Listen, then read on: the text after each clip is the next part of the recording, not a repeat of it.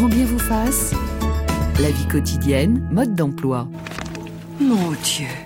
Mais qu'est-ce que tu fais à te promener sous la pluie au beau milieu de la nuit? Tu devrais dormir depuis longtemps. C'est un grand jour pour toi demain. Maman, les cochons, ça se mange? Qui t'a dit ça? C'est la chatte qui me l'a dit. Et il paraît que les cochons, ils servent à rien, sauf à être mangés par les humains. C'est vrai?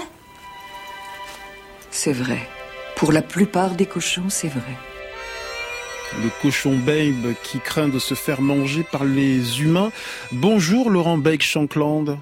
Bonjour. Vous êtes professeur de psychologie sociale à l'université Grenoble-Alpes et membre de l'université l'Institut universitaire de France, chercheur invité à l'université Stanford, et vous publiez chez Odile Jacob Face aux animaux, nos émotions, nos préjugés, nos ambivalences, avec une préface de Boris Cyrulnik. Euh, bonjour Yolène Delabigne. Bonjour Ali. Heureux de vous retrouver. Euh, vous êtes fondatrice du site L'animal et l'homme. Vous êtes notre complice pour les émissions consacrées aux animaux. Dernier livre paru chez Le Duc, Mon année zéro souffrance animale.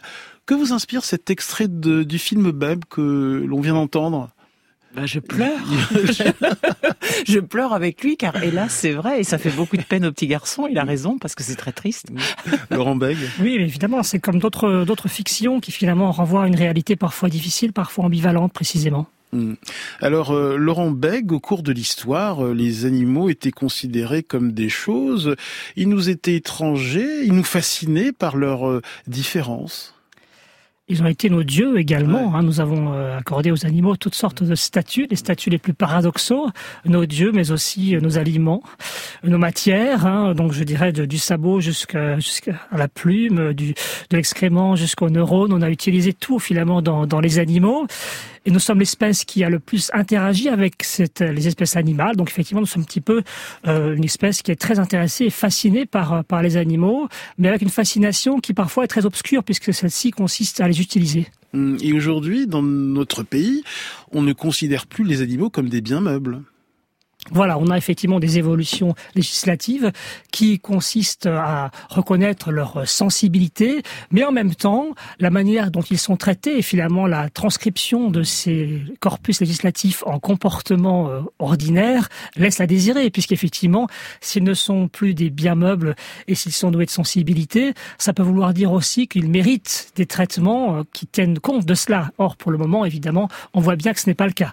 Euh, nos relations avec eux sont à la fois des relations d'affection intense, mais aussi effectivement de d'oubli de leur euh, individualité, de leur animalité. Mmh. Yolène de Labine. Ben, en, effet, je pense que les animaux et la nature, d'une façon générale, c'est là où on retrouve, nous, les humains, le plus d'émotions en fait, et surtout pour tout le temps. Parce que, par exemple, l'émotion que vous avez avec votre bébé, mm. ou malheureusement, ça va passer. Un jour, ça va devenir un grand dadais, euh, comme vous, comme moi. bon. Et du coup, on sait que ça passe. Alors que l'animal, c'est toujours aussi beau, aussi élégant, aussi gracieux, comme un coucher de soleil, comme un arbre. Enfin, et du coup, on est fasciné par ça. Et malheureusement pour eux, ça provoque des, des, des espèces d'émotions très ambivalentes, donc on va sans doute en parler, hein, mais je parlerai par exemple des jeux comme c'est très joli et mm. très sympathique, on joue avec eux. Donc on, on les met dans des cirques, on les met dans des arènes de corrida, euh, on les met à combattre pour des combats de coq ou des combats de chiens, etc. Et parce que tout ça, parce que justement ils sont courageux, ils mm. sont euh, rigolos, ils sont beaux, etc. Donc en fait ils n'ont pas de chance. Mm. Quelque part les animaux ils n'ont pas de chance. Et je reviens, à je reviens à ce que disait Laurent, ils sont plus des meubles euh, dans la loi. Mais franchement comme l'être humain a beaucoup de, beaucoup de mal à évoluer, contrairement à ce qu'on dit beaucoup, on dit souvent que les humains euh, s'adaptent très vite. Moi, je suis pas d'accord du tout. Je mm. pense que les animaux s'adaptent beaucoup plus que nous. Mm. Nous, on, met des siècles pour euh, accepter euh, des évolutions. Je pense qu'on a encore du temps devant nous avant que les animaux soient réellement respectés comme des êtres vivants. Laurent Beck, Champland. Oui, alors pour insister un peu sur ce côté très fascinant des animaux, dès, dès le plus jeune âge, finalement, dès les premières heures, les, animaux, les animaux nous fascinent. Hein. Lorsqu'on montre par exemple des, des photographies d'animaux ou des photographies d'objets à des enfants et qu'on mesure l'activité cérébrale de ces enfants, on constate que dès 7 mois, les, les réseaux neuronaux activés sont, sont différents. Si on montre à des enfants des configurations de, de lumière qui constituent des formes soit de poules, soit des formes aléatoires, on voit qu'ils sont plus intéressés par mmh. des, des poules. On a effectivement vraiment une sorte de câblage assez primitif qui fait que l'animal nous intéresse, nous captive, nous fascine. Et les enfants racontent bien cette ambivalence face aux animaux parce que ils sont entourés de peluches, de dessins animés avec des animaux, etc. Et puis ces mêmes animaux qu'ils chérissent, ils peuvent également avoir évidemment des des animaux dits de compagnie, et dans le même temps, on mange des animaux on mange de la chair animale. C'est ça. certains enfants sont troublés par euh, par euh, cette euh, par cette ambivalence. Oui, d'ailleurs, si vous regardez quels sont les animaux que les enfants étreignent, eh bien, curieusement, et ça a été fait par les chercheurs, hein, tout a été fait par les chercheurs finalement, eh bien, il y a beaucoup moins de cochons qu'on étreint que de lapins. Hmm. Très peu de poissons d'ailleurs. On a effectivement aussi des choix ludiques qui finalement sont concordants avec nos choix alimentaires en quelque sorte. Alors nous nous projetons de plus en plus dans nos animaux, du moins dans les animaux qui nous ressemblent le plus. Euh, nous n'avons pas la même empathie pour un chien ou un chat, euh, un chimpanzé, euh, qu'avec un cabillaud ou une araignée. Voilà, ça c'est captivant, c'est qu'il y a effectivement plusieurs raisons qui font que nous avons de l'intérêt, de l'attention et de la considération pour certains au détriment d'autres. Éventuellement. Par exemple, une très belle étude qui a été menée par des chercheurs du Muséum national d'histoire naturelle de Paris a consisté à présenter à des personnes des, paires d'animaux, de, donc par exemple une vache et une éponge ou bien un lapin et un renard, en leur demandant si vous deviez ne sauver que l'un d'entre eux, lequel choisiriez-vous? Et on a également mesuré leur empathie vis-à-vis de ces animaux. Et ce qui est ressorti, c'est que plus les espèces sont proches évolutionnairement de la nôtre, plus le, plus le point de divergence finalement euh, est, est proche, plus l'empathie que nous éprouvons pour eux est élevée. Donc on aura plus d'empathie pour un primate bien sûr que pour que pour une étoile de mer. Ce qui ressort également des recherches, c'est que si on présente à des personnes des animaux maltraités, des vidéos par exemple, et qu'on mesure leur stress par des indicateurs physiologiques, par exemple l'humidité de la peau, on constate que nous sommes beaucoup plus stressés lorsqu'on voit euh, maltraiter un, un, chien euh, plutôt qu'un faisan. Voilà. Donc donc la première raison, c'est finalement la distance évolutionnaire. Et la seconde, qui se surimprime à la première, c'est les finalement les définition culturelle de qui a droit à l'empathie. Est-ce que finalement, et là on voit bien qu'évidemment, on sait qu'aujourd'hui les, les cochons et les chiens ont des capacités cognitives émotionnelles qui sont comparables et pourtant, clairement, il vaut mieux être en France, en tout cas, euh, un chien qu'un cochon. Pas forcément. il y a des pays où c'est l'inverse. Mais selon euh, les cultures, euh, la vache sera sacrée, là-bas ce sera plutôt le, le chien et inversement. Bien sûr, en France, on a consommé du chien jusqu'au 19e siècle d'ailleurs.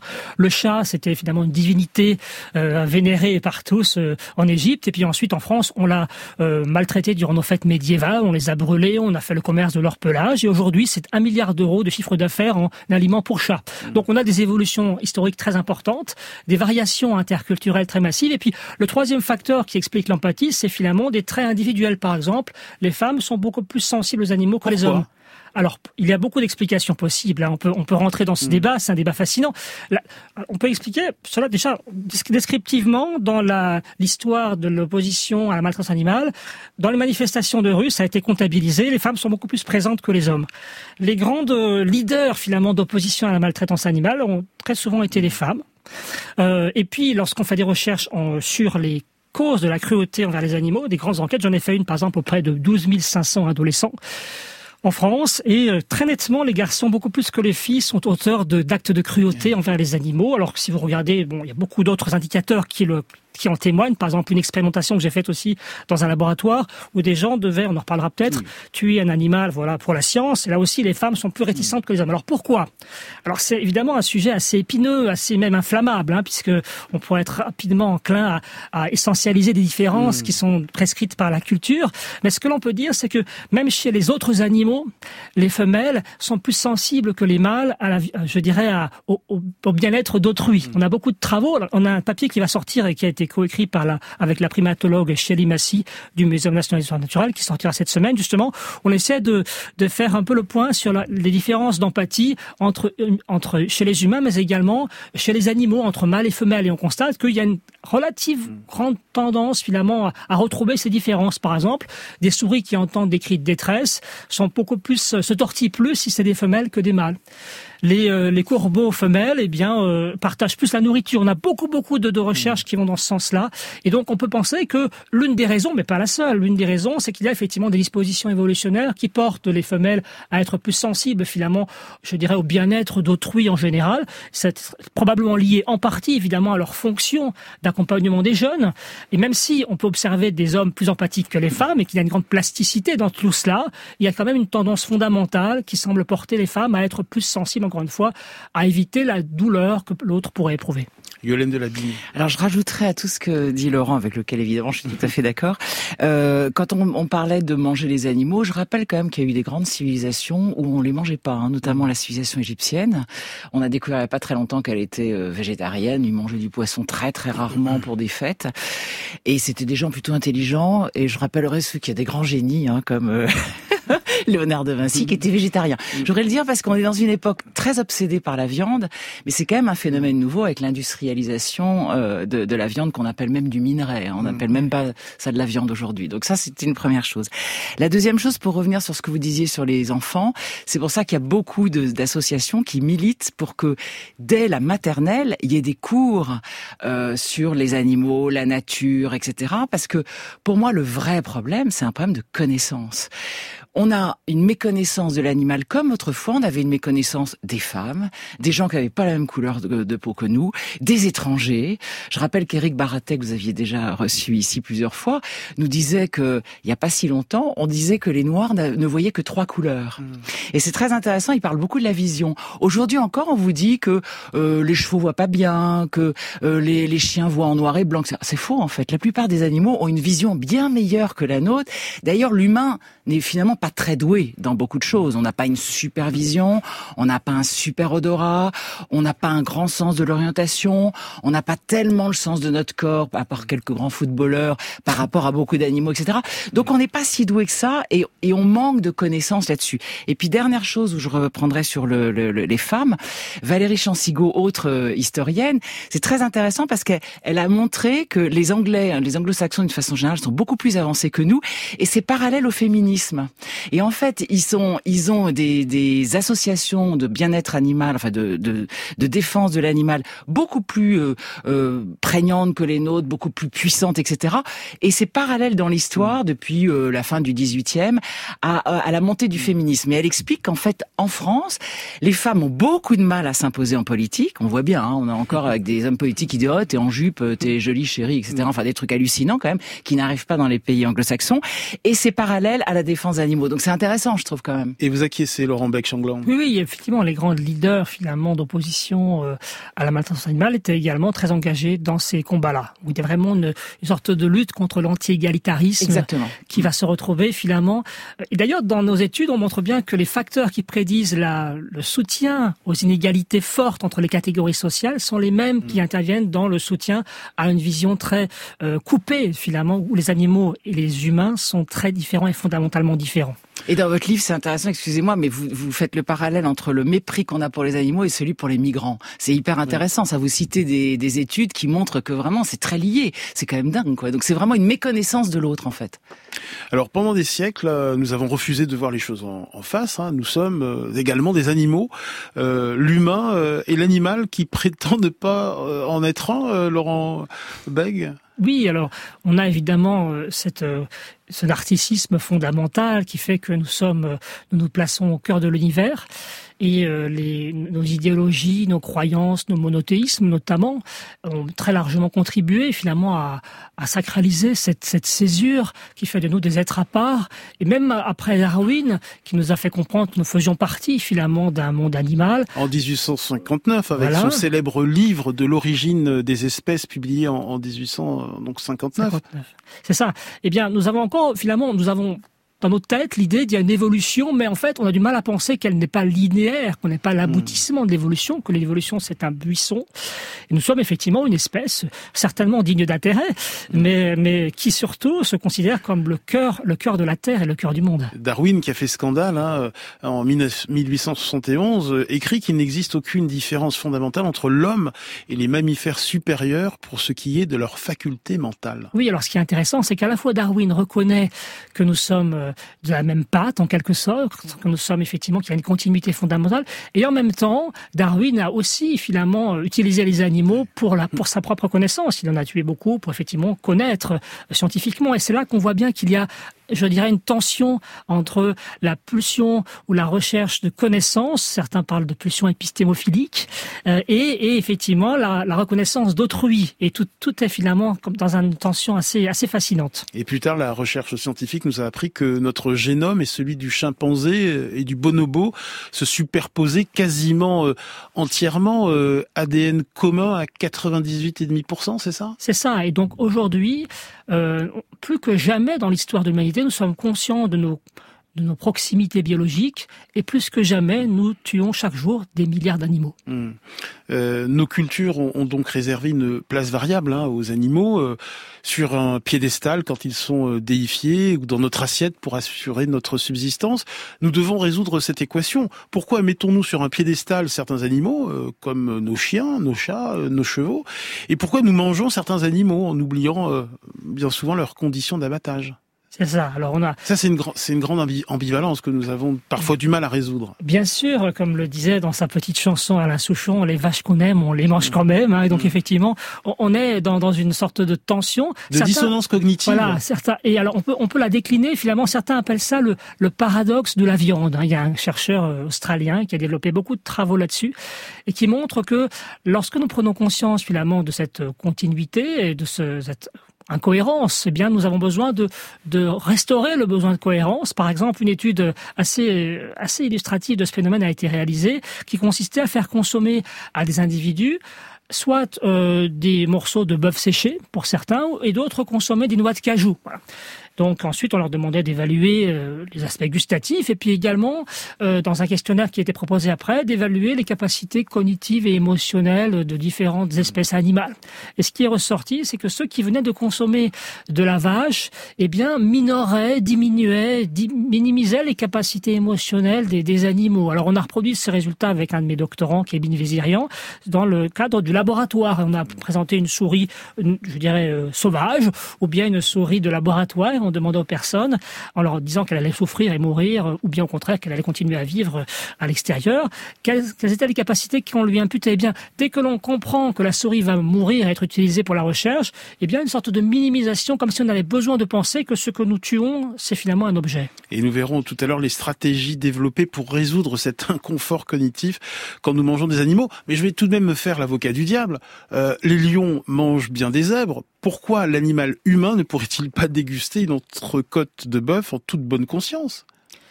Alors c'est évidemment un, argument qui, qui peut être euh, évoqué, mais très vite on voit qu'il est limité puisque il, il, semble difficile de, de justifier euh, un comportement par l'existant, de même que l'on conteste aujourd'hui la possibilité que les plus forts écrasent mmh. les plus faibles et que l'on met en place des systèmes justement de, de, de stimulation de l'empathie et du respect d'autrui. Je crois que ces évolutions-là ont de l'intérêt. Yolène de Labine. Oui, et puis euh, moi je repartirais toujours sur l'industrialisation, c'est-à-dire que quand autrefois les êtres humains mangeaient un peu de viande, comme ça a été pendant des siècles, hein, je le rappelle, à part quelques riches, euh, les gens, ils, même nos chiens étaient végétariens, hein, ils mmh. mangeaient pas de, de, viande tous les jours, hein, il y en avait mmh. pas. Et les gens allaient très bien. Hein, c'est euh, bon. Alors qu'aujourd'hui le problème, c'est qu'on a une industrie qui euh, qui a par du marketing, par des méthodes très très bien géré les affaires, c'est-à-dire qu'on on a mis tout ce qui fait du mm. mal loin, loin du regard. Donc il se passe des choses épouvantables dans les stabulations, dans les abattoirs, et ça personne ne le sait. Et on a même récemment fait une cellule d'émetteurs pour éviter euh, d'aller faire mm. des, des enquêtes euh, là-dessus. Et donc du coup les gens en fait se rendent pas très très bien compte. Mm. Les gens, on leur met des pubs, on voit des petits agneaux qui courent dans les prés, qui sont tout contents. Donc en fait les gens se posent pas de questions parce que une fois de plus c'est un problème de méconnaissance. Mais si les gens savaient réellement ce qui se passait, s'il y avait des journée porte ouverte dans les stabulations, je peux vous assurer que la moitié de la France serait végétarienne. Moi, j'en suis persuadé. Ça va même plus loin, puisqu'il existe des, des, des stratégies marketing qui s'appellent la suicide food, l'idée que finalement, l'animal désire être consommé. Oui. non, mais ça, ça, paraît idiot, mais en réalité, c'est très courant. Ouvrez les yeux, regardez, finalement, la plupart du temps, lorsqu'on voit des animaux sur des produits de consommation, ils sont joviaux, souriants, ils nous implorent de les consommer. Et évidemment, qu'est-ce qu'il y a de plus rassurant pour le consommateur que de faire plaisir à un petit agneau?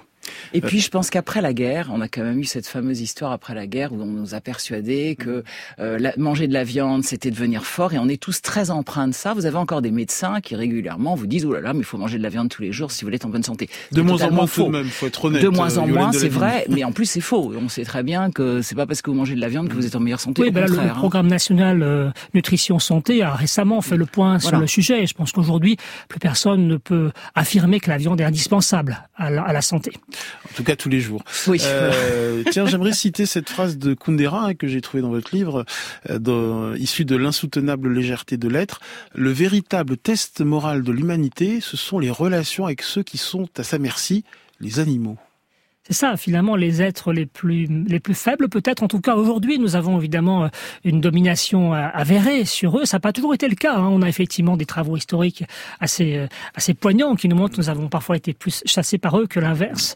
Aujourd'hui, effectivement, c'est un notre merci et notre dignité, finalement, peut-être peut se traduire par la façon dont on va les approcher et les considérer.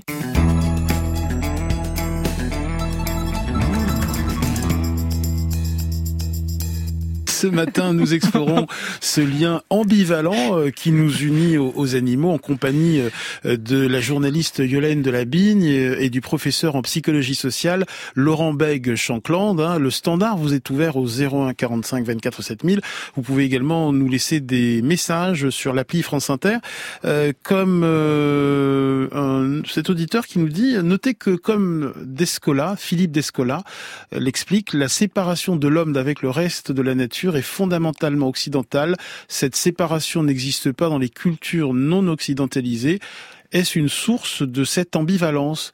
Laurent Beck, est-ce que vous répondez à cet auditeur ou auditrice? dans, toute, sur toute dans toutes les cultures, l'être humain se différencie des, autres animaux. C'est-à-dire qu'on a vraiment une, une, constante anthropologique, mais qui est plus ou moins marquée qui est plus ou moins marqué. Alors, selon le, primatologue Franz de Waal, cette, euh, cette césure-là, elle serait plus forte justement dans les cultures qui sont exposées à des êtres animaux anthropomorphes comme les primates. Par exemple, en Asie, on voit plus souvent des primates. À Singapour, on en voit par exemple deux par heure, hein, effectivement, des primates.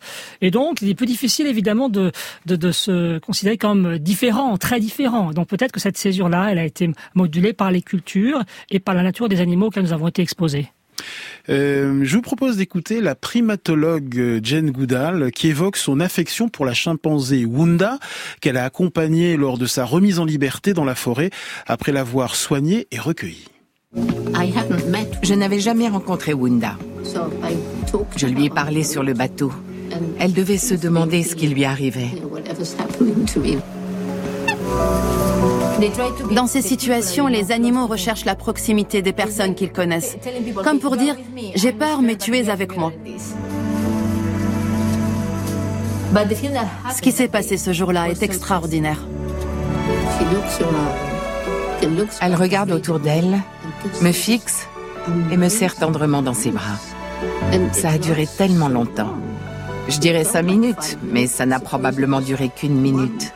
C'est exceptionnel, parce qu'elle ne me connaissait pas avant.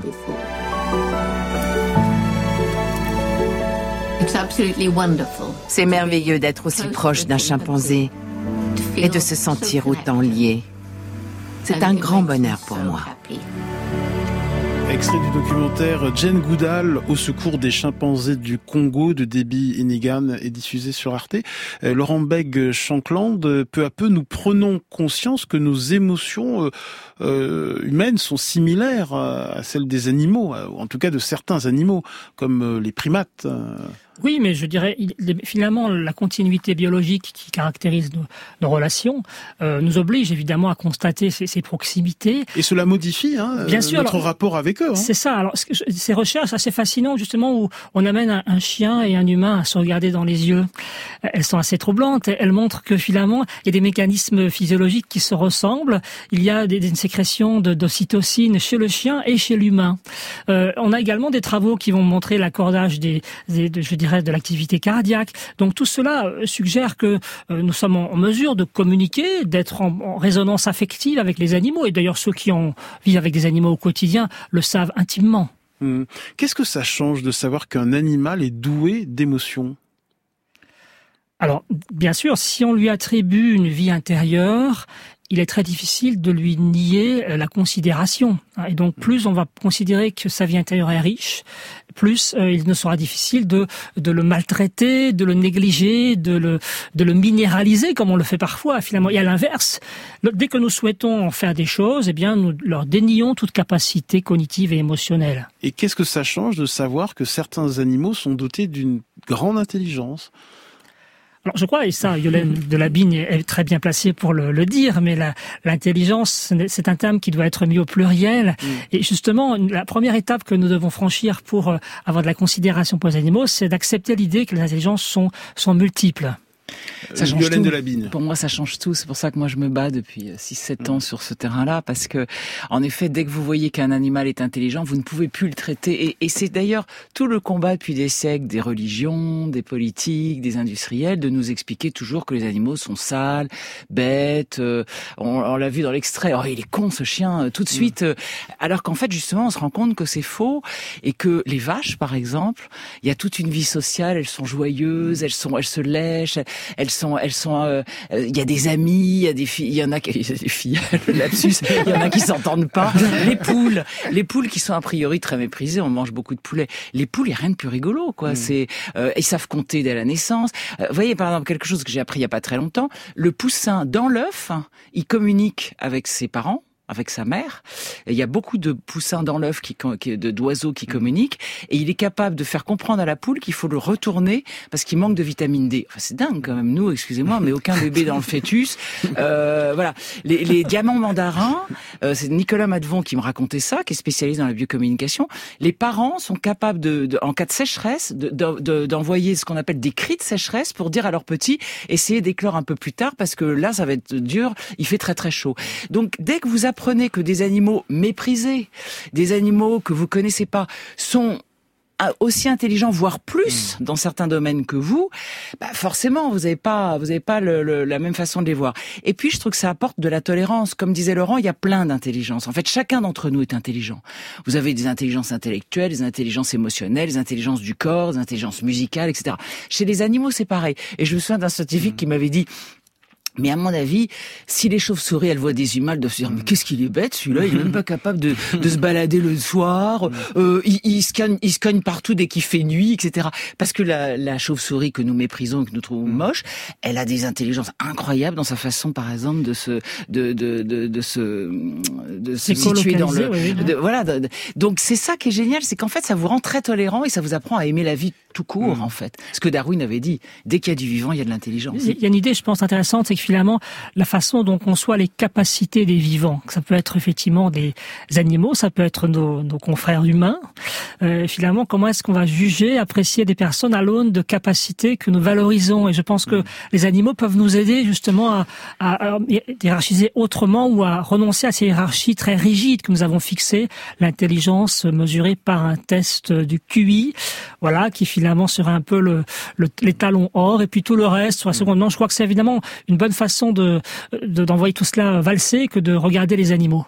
Alors on, l'a bien compris, on entretient des relations émotionnelles très fortes avec euh, euh les animaux et en particulier avec euh, les animaux dits de compagnie, nos chiens, nos chiens. Faire souffrir nos animaux dits de compagnie, eh ben, c'est intolérable hein, pour la plupart d'entre nous, mais nous sommes en général nettement moins préoccupés par la souffrance d'une mouche ou d'un cabillaud.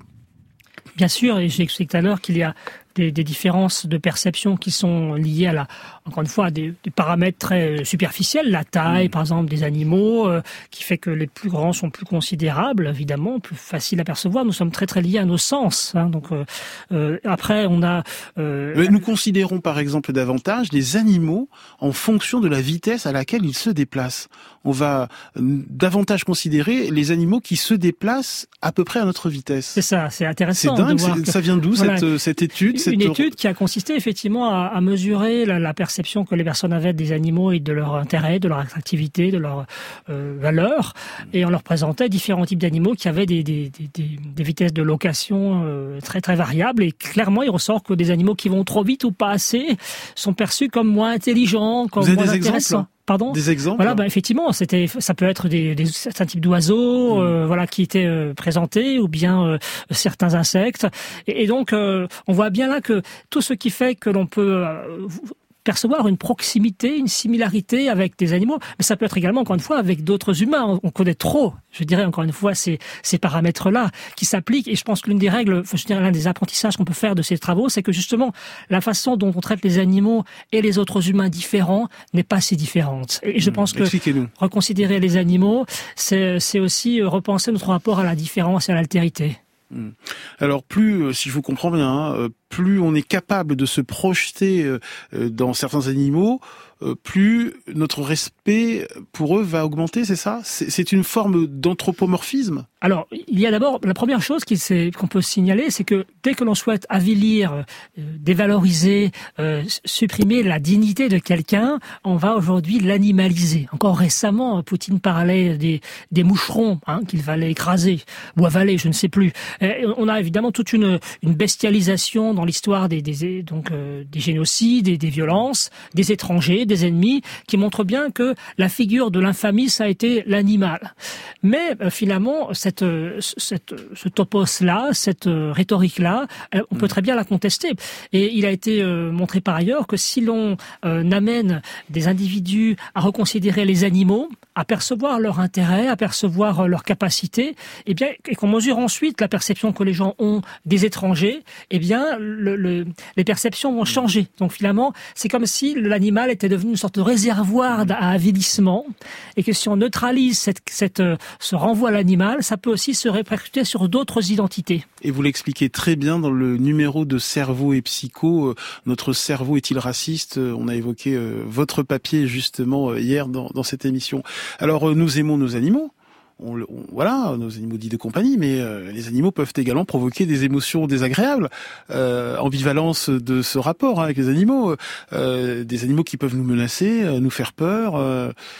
Laurent Oui, alors bien sûr, il y a des violences qui sont commises envers nos, nos proches et les animaux en font partie, et en tout cas parfois. Et donc ces violences-là, on peut l'expliquer par différents mécanismes. Il y a des mécanismes qui relèvent de la psychopathologie, hein, effectivement, donc des, des, des je dirais des des problèmes psychologiques qui vont s'appliquer à la fois aux humains et aux animaux. Et beaucoup de travaux que je cite dans, dans mon livre justement portent sur par exemple la, la psychopathie, euh, les cruautés envers les animaux et le sadisme, les, tueurs en série. Enfin, il y a toute une recherche là-dessus. Il y a 96 études qui ont été publiées euh, dans une synthèse générale sur le sujet qui montrent que la plupart du temps, quelqu'un qui est violent avec des humains euh, l'est avec les animaux et vice versa. Voilà. Mmh. Donc après, eh bien, dans, chez les personnes plus ordinaires comme vous et moi, qui sont parfois amenées à être violentes avec les animaux, ça peut être lié à un besoin de les contrôler c'est-à-dire essayer de les faire, euh, leur faire faire ce qu'on attend d'eux. Ça peut être un châtiment, on les punit parce qu'ils ont par exemple mangé une chaussure.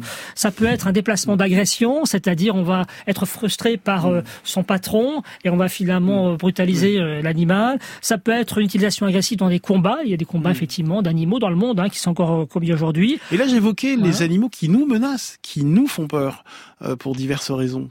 Oui, alors il y a effectivement, pardon, il y a, effectivement de, de, nombreux animaux qui, qui en fait sont en situation de concurrence, c'est-à-dire des concurrences alimentaires, euh, les fameuses plaies d'Égypte. Hein, C'est cette idée effectivement que l'on va euh, vouloir euh, euh, exterminer les, les, les, sauterelles ou les grenouilles ou les charançons de nos charpentes, mm. ou les rats ou les souris, parce que on a l'impression qu'ils nous menacent.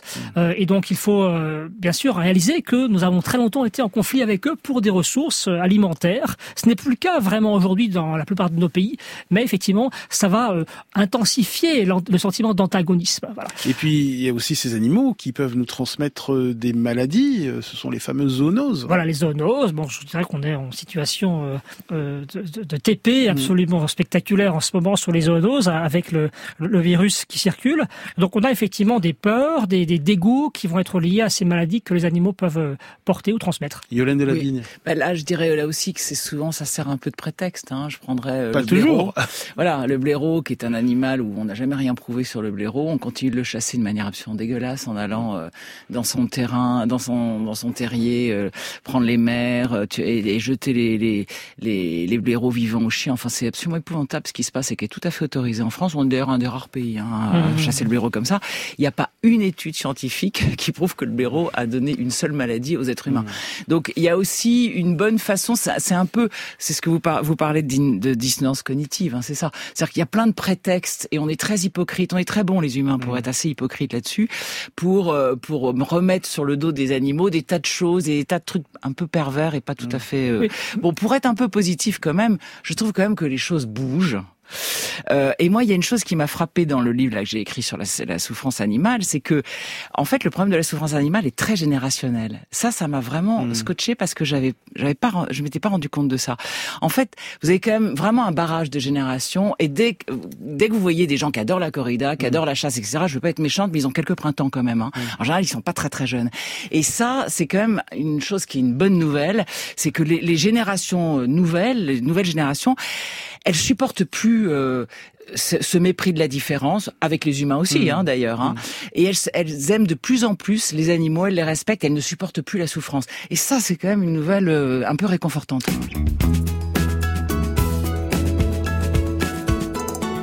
Ce matin, nous explorons le lien ambivalent qui nous unit aux animaux en compagnie de Yolène Delabigne, journaliste, et du professeur en psychologie sociale Laurent Beg-Shankland. Nous recevons beaucoup de messages euh, sur le fait que nous mangions certains animaux et d'autres pas, que nous chérissons plutôt. Comment notre cerveau négocie, euh, euh négocie ça euh, Comment il apaise cet inconfort cognitif? Quelles sont les grandes stratégies, mhm. Laurent Beg, en, en quelques mots? Bah, La première, évidemment, pour certains, ça va être tout simplement d'arrêter de consommer des produits carnés, c'est-à-dire eh ressentant une trop grande tension entre l'affection qu'ils ont pour les animaux et conscient du fait que finalement c'est très arbitraire de choisir euh, le cochon plutôt que le chien euh, et la vache plutôt que le lapin ou le hamster, eh bien arrête d'en consommer. Mais aujourd'hui c'est encore une, position qui est dans la population générale relativement minoritaire, c'est-à-dire qu'il y a en France à peu près 2% de personnes qui se disent végétariennes. Mhm. Et même si euh, ces proportions augmentent fortement chez les plus jeunes, ça reste évidemment une stratégie qui est limitée. Ensuite, il y a euh, tout simplement ce que l'industrie permet, c'est-à-dire l'effacement de l'animal. Finalement, si on ne mange pas du bœuf, mais qu'on mange un carré de rhum steak, euh, si l'on consomme effectivement des animaux qui n'en sont plus parce qu'ils ont été transformés, eh bien les choses sont apaisées en quelque sorte. On n'est pas conscient. Donc finalement, ne pas regarder ce qu'on fait. On parle parfois de pleine conscience. On peut aussi parler de vide conscience en quelque sorte. Et la vide conscience, ça permet de ne pas être conscient justement de ce qui se passe. Ou bien l'euphémisation, l'anesthésie lexicale, le fait effectivement de ne pas euh, nommer les choses. Voilà. Après, on peut très bien également, pour diminuer la, dissonance, se dire que eh bien nous sommes obligés d'en consommer. Si nous n'en consommons pas, nous allons perdre nos dents et nos cheveux. Hmm. Alors c'est faux, bien sûr, mais on peut le croire. Certains croient encore que sans viande, on n'a pas de fer, on n'a pas de calcium, on n'a pas de protéines, les fameuses protéines. Voilà. Et je crois que là aussi, c'est intéressant de rappeler que les grandes, je dirais, euh, académies scientifiques en diététique aujourd'hui nous apprennent que c'est possible. Même si, bien sûr, il faut regarder précisément comment faire. Ça, ça s'improvise pas. Ça demande un tout petit peu de curiosité. Ensuite, on peut aussi tout simplement minimiser le fait qu'on en consomme. Lorsque, par exemple, on fait des enquêtes, il apparaît que la plupart des gens qui, euh, enfin, beaucoup de personnes se disant végétariennes ne le sont pas en réalité, mais consomment tout de même du boisson. Voilà. Mmh. Et puis, beaucoup de végétariens arrêtent. En fait, des recherches euh, internationales montrent que la plupart des végétariens ne le restent pas. Pourquoi? Parce que leur environnement n'est pas porteur, parce qu'ils n'ont pas forcément appris à cuisiner correctement. Donc, ce n'est pas aussi mmh. simple. C'est possible, bien sûr, mais ce n'est pas si naturel. Et puis, pour finir, eh bien, euh, on peut bien sûr tout simplement considérer que les animaux n'en sont pas, n'ont pas de capacité cognitive, émotionnelle, on l'a déjà dit. Hein. Donc ça, ça fait que finalement, on ne consomme pas des animaux, mais bien des choses. Yolène Delabine bah, Je rajouterais, oui, en effet, la société. C'est-à-dire que pour être végétarien en France, je peux en parler, moi je le suis depuis 35 ans, je me suis battue et j'ai... Mm. Au début, je me cachais, hein, j'avais, j'en ai tellement pris plein la figure. C'est un peu... Ça a changé maintenant, il y a beaucoup de tolérance mm. par rapport aux végétariens. Mais on a encore beaucoup de progrès à faire. C'est difficile de manger végétarien quand on va chez des amis ou quand on va au restaurant. Ça reste compliqué, quoi. Laurent Beck, pour terminer, euh, pour bien montrer euh, notre ambivalence face aux animaux, vous avez mené une, une expérience dans votre laboratoire de Grenoble. Expliquez-nous cette expérience en quelques mots. quelques mots. Alors, en France, en France, il y a à peu près 2 millions d'animaux par an qui sont utilisés pour la recherche scientifique. Et ce que je voulais faire, c'était d'adapter une expérience classique, l'expérience de Milgram sur la soumission à l'autorité, en remplaçant la victime humaine par une victime animale. L'idée, c'est de voir dans quelle mesure des personnes ordinaires sont capables de tuer un animal simplement pour un but noble, le but de la science. Donc des gens, 750 personnes ont été recrutées par voie de presse, sont venus au laboratoire et devaient, je passe les détails, hein, devaient administrer progressivement, successivement, 12 doses d'un produit toxique dans un grand aquarium de 3000 litres dans lequel évoluait un poisson, en fait un robot, mais ils ne le savaient pas. Poisson robot très réaliste. Tout à fait, très réaliste, de 50 cm. Voilà. Et, donc, et les participants ne le savaient pas. Tout à fait, c'était vraiment à leur insu. Hein. Et donc il y avait un faux feedback cardiaque, donc les gens entendaient un cœur de plus en plus erratique, et les gens devaient donc effectivement, ils avaient face à eux le poisson, ils se cognaient contre la vitre, etc. Ils devaient le, le tuer pour la science. Et ce que j'ai observé, c'est que 53% euh, des personnes, hommes et femmes, ont tué le poisson, 20% environ refusé de commencer. Parmi les 20%, il y avait beaucoup plus de femmes que d'hommes, par exemple. Beaucoup plus de personnes qui refusaient justement la, la césure entre les animaux et les humains. Beaucoup plus de personnes qui étaient, euh, je dirais, euh, pro-égalitaires en général. Voilà. et ça, c'est assez intéressant de voir qu'encore une fois, cette hiérarchie entre les êtres vivants humains se réfracte sur la hiérarchie le but de cette expérience? Alors le but c'était justement de montrer que les personnes qui se soumettent à une autorité scientifique ne le font pas de façon aveugle. Contrairement à ce que disait Milgram qui pensait que les gens devenaient des quasi-robots obéissant, à obéissant pardon, à la, aux injonctions de la science, j'ai voulu montrer que finalement lorsque les gens surmontent leur empathie pour la recherche, ils le font au nom de buts qui sont socialement valorisés. Ils, ils adhèrent à ces buts. Donc ce ne sont pas des robots, ils sont simplement influencés par des éléments de leur culture. Mmh. Et certains participants ont été dérangés par le regard de ce poisson euh, robot euh, mort. Et, ça me fait penser à cette phrase de Derrida qui écrivait que l'animal nous regarde et nous sommes nus devant lui. C'est ça. En fait, dès que l'on regarde dans les yeux les animaux, on a beaucoup de mal à ne pas voir à l'étincelle que nous avons également dans les nôtres. Je crois que justement la reconnaissance de leur regard est un premier pas vers la reconnaissance de leur personne. Un très beau regard hein, d'animal à la couverture de votre livre, qui un chien qui le regarde avec une intensité absolument incroyable. Merci. Euh, merci beaucoup, hein, Yolène Delabigne, euh, d'être venue ce matin. Rappelez le titre de votre livre. Mon année zéro souffrance animale. Et merci euh, Laurent Beck-Shankland. Face aux animaux, c'est publié chez Odile Jacob. Grand bien vous fasse est un podcast France Inter.